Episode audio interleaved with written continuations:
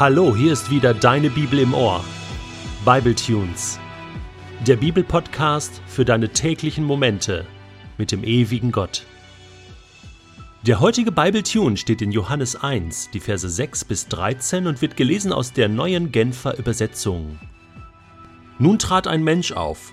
Er war von Gott gesandt und hieß Johannes. Er kam als Zeuge. Sein Auftrag war es, als Zeuge auf das Licht hinzuweisen, damit durch ihn alle daran glauben. Er selbst war nicht das Licht, sein Auftrag war es, auf das Licht hinzuweisen. Der, auf den er hinwies, war das wahre Licht, das jeden Menschen erleuchtet, das Licht, das in die Welt kommen sollte. Er war in der Welt, aber die Welt, die durch ihn geschaffen war, erkannte ihn nicht. Er kam zu seinem Volk, aber sein Volk wollte nichts von ihm wissen.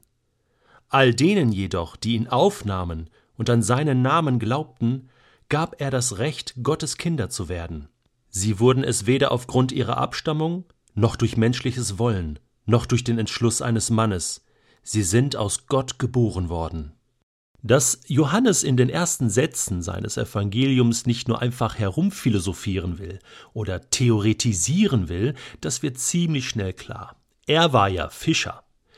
Und für einen Fischer war es wichtig, einen Fisch nicht nur theoretisch im Netz zu haben, sondern der musste da drin sein, und zwar real. Sonst äh, bestand die Gefahr, dass man verhungerte oder dass man sein Geld nicht verdiente.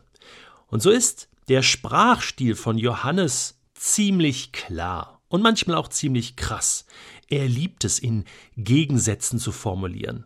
So zum Beispiel Licht und Finsternis, Tod und Leben, Hass und Liebe, Gott und Mensch, diese irdische Welt und die himmlische Welt.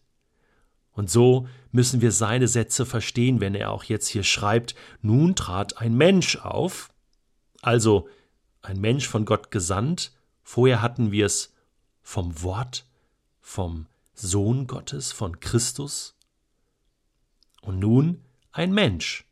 Er kam als Zeuge, der bezeugen sollte, wer das Licht ist.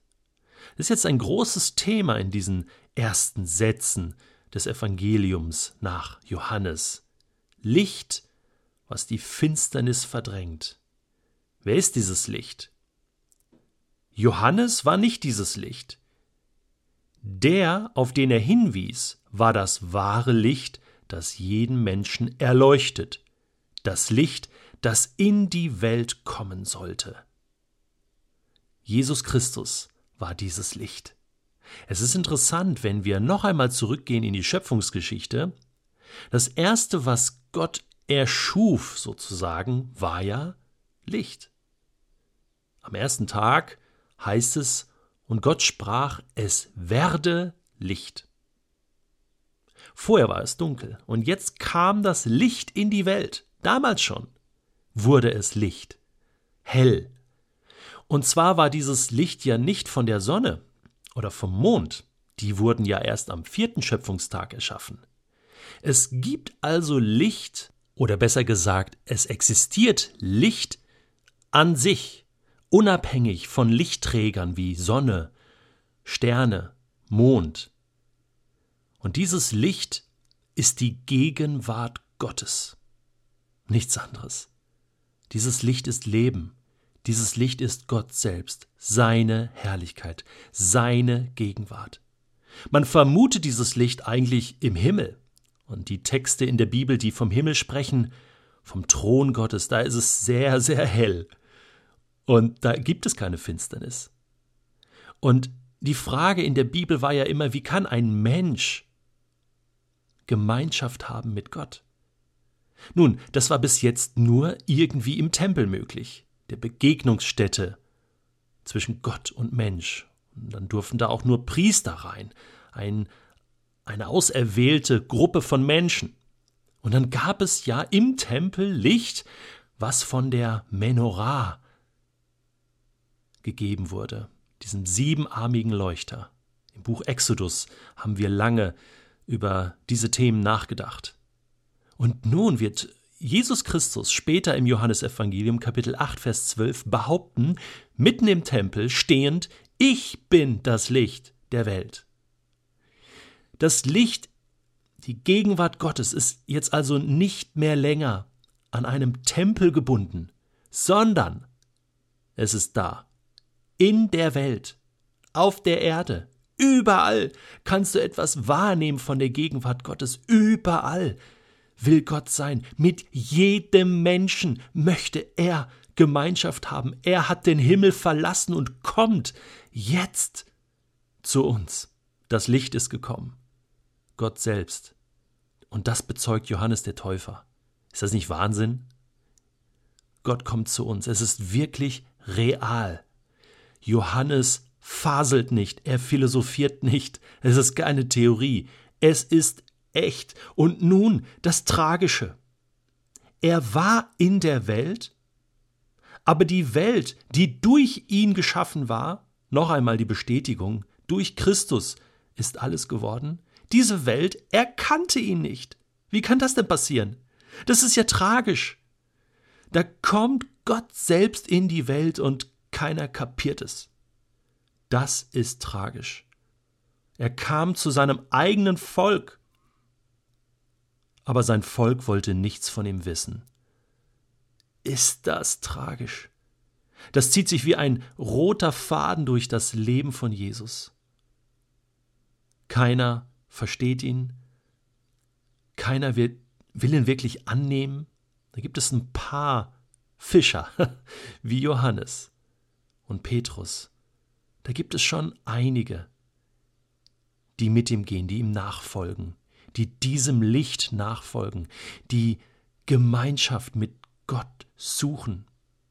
Und die anderen wollen nicht, lehnen es ab, erkennen ihn nicht, sind blind, sind taub. Dieses Thema stellt Johannes seinem Evangelium voran. Warum ist das passiert? Und gibt es einen Weg? Ja, er sagt, allen denen jedoch, die ihn, also Christus, aufnahmen und an seinen Namen glaubten, und sein Name ist Jesus, Jeshua, Gott rettet, Zugang zu Gott, der Weg zu Gott ist frei, du musst nicht mehr in einen Tempel, du musst auch nicht Priester vom Beruf werden, um irgendwas mit Gott zu tun zu haben, sondern du als Mensch kannst diesen Weg zu Gott beschreiten. Und wenn du Jesus aufnimmst sozusagen, und aufnehmen bedeutet mit allem, was dazu gehört, aufnehmen, wie Nahrung, die man aufnimmt, ja, und dann, und dann verbreitet sich das im Körper. Die Kraft der Nahrung, die Vitamine, oder wie Licht, was ich aufnehme in mein Haus und es wird hell. Was passiert dann? Denen gab er das Recht, Gottes Kinder zu werden. Das finde ich mit den stärksten und wichtigsten Satz in Kapitel 1. Wusstest du das, dass du ein Recht darauf hast, Gottes Kind zu werden? Hat dir das schon mal jemand gesagt? Hast du bis jetzt immer gedacht, es ist Zufall, dass Gott dir hinterhergegangen ist, dass er dich ausgesucht hat? Hast du bis jetzt gedacht, du kannst vor Gott nicht bestehen und du findest auch keinen Zugang zu Gott? Hast du gewusst, dass wenn du an Jesus glaubst, du ein Recht hast dazu, dich Gottes Kind nennen zu dürfen? Das ist das, was Gott sich für dich, für jeden Menschen wünscht, dass dieses Licht in dein Leben kommt. Ich schließe den heutigen Bibletune mit ein paar Sätzen von Johannes aus seiner Offenbarung Kapitel 21. Da schreibt er, einen Tempel sah ich nicht in der Stadt. Der Herr selbst, der allmächtige Gott ist ihr Tempel. Er und das Lamm, Jesus. Auch sind weder Sonne noch Mond nötig, um der Stadt Licht zu geben. Sie wird von der Herrlichkeit Gottes erhellt. Das Licht, das ihr leuchtet, ist das Lamm. Das ist bereits Realität, die Realität des Himmels auf Erden.